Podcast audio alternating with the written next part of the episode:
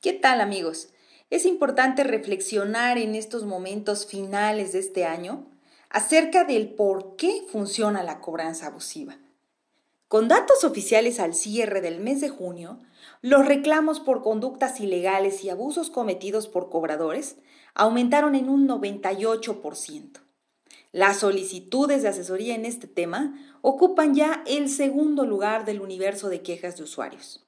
Sin duda, Consecuencia de la pandemia y de la insolvencia de este 2020, la baja expectativa por recuperar la cartera vencida ha propiciado la desesperación de volver a prácticas del pasado.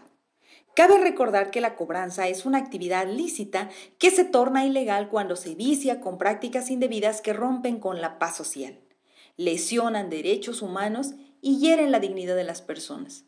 Para erradicarla, no ha sido suficiente el derecho positivo que actualmente da las reglas básicas con las que deben operar todos aquellos dedicados a esa actividad y las sanciones previstas para los infractores. ¿Por qué vuelven estas prácticas?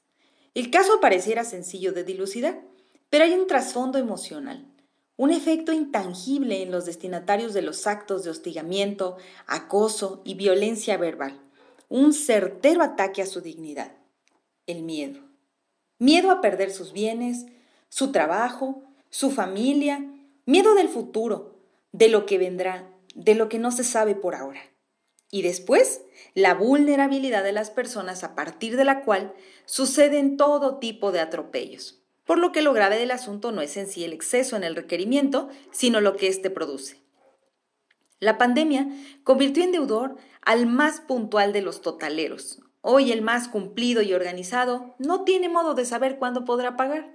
Por ello resulta necesario un breve repaso de las reglas de lo que está prohibido para quienes se enfrentan por primera vez a la moratoria al contacto telefónico, que es el medio más utilizado para estos fines.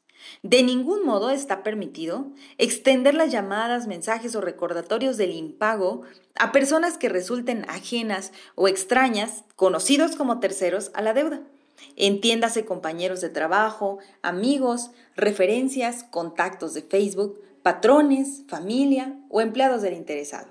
Mucho menos ofenderlos, amenazarlos, intimidarlos, darles a conocer información privada sobre la deuda o el deudor, debiendo proteger los datos personales conforme a la normativa aplicable.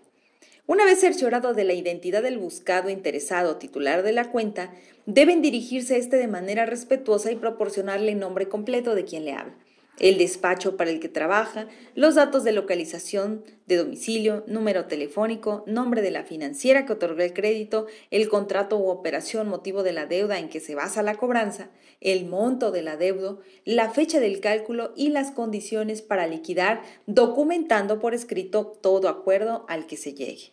También está prohibido utilizar números privados o que dificulten su identificación y asimismo proporcionar datos de contacto de la unidad administrativa por parte de la financiera que recibirá las quejas por malas prácticas de cobranza.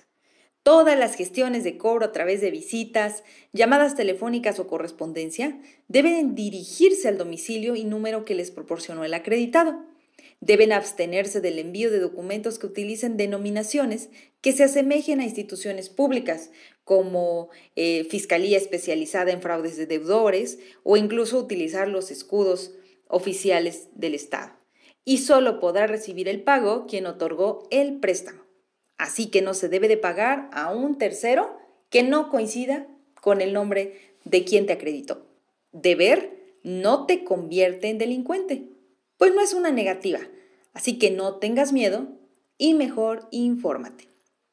Te invito a seguirme en mis redes sociales o a contactarme en el 2281 1485 02.